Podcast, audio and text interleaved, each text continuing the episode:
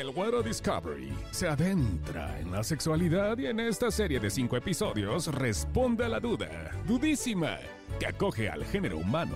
¿El tamaño importa? ¿El tamaño del pene importa en el sexo? Según los expertos en salud sexual masculina de Boston Medical Group, la respuesta es no. El tamaño del pene no condiciona la calidad en el desempeño. Aunque muchas mujeres y muchos hombres aseguran que un pene grande brinda una mejor estimulación sexual, otras y otros simplemente le restan importancia afirmando que, a pesar de tener pareja con uno de tamaño pequeño, ellas y ellos han logrado disfrutar de encuentros sexuales satisfactorios y placenteros.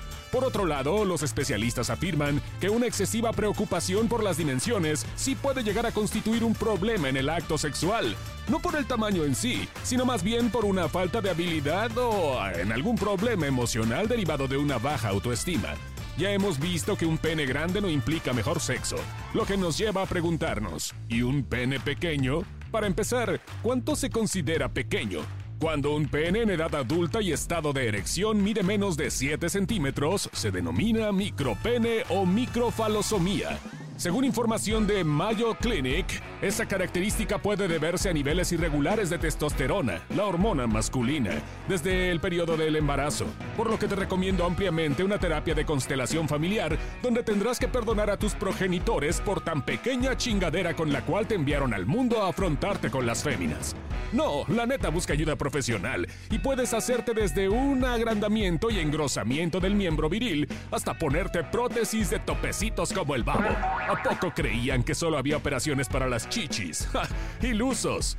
Es importante saber que la microfalosomía no se considera una enfermedad, ya que no implica problemas urológicos ni de disfunción sexual. Tampoco tiene una cura, aunque en algunos casos puede existir la opción de terapia hormonal. Si esto representa un problema para la persona en esta condición, lo recomendable es asistir con un médico experto que diagnostique y determine si existe alguna anomalía independientemente del tamaño.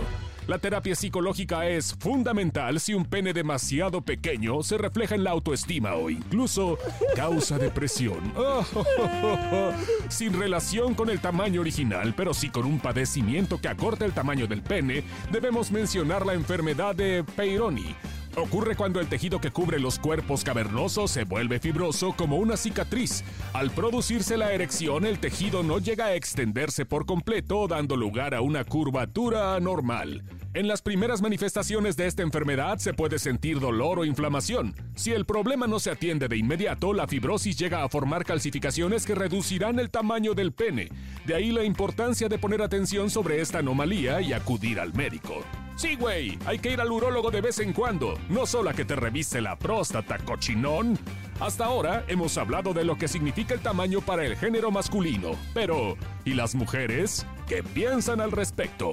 Esta historia continuará con el Güero Discovery.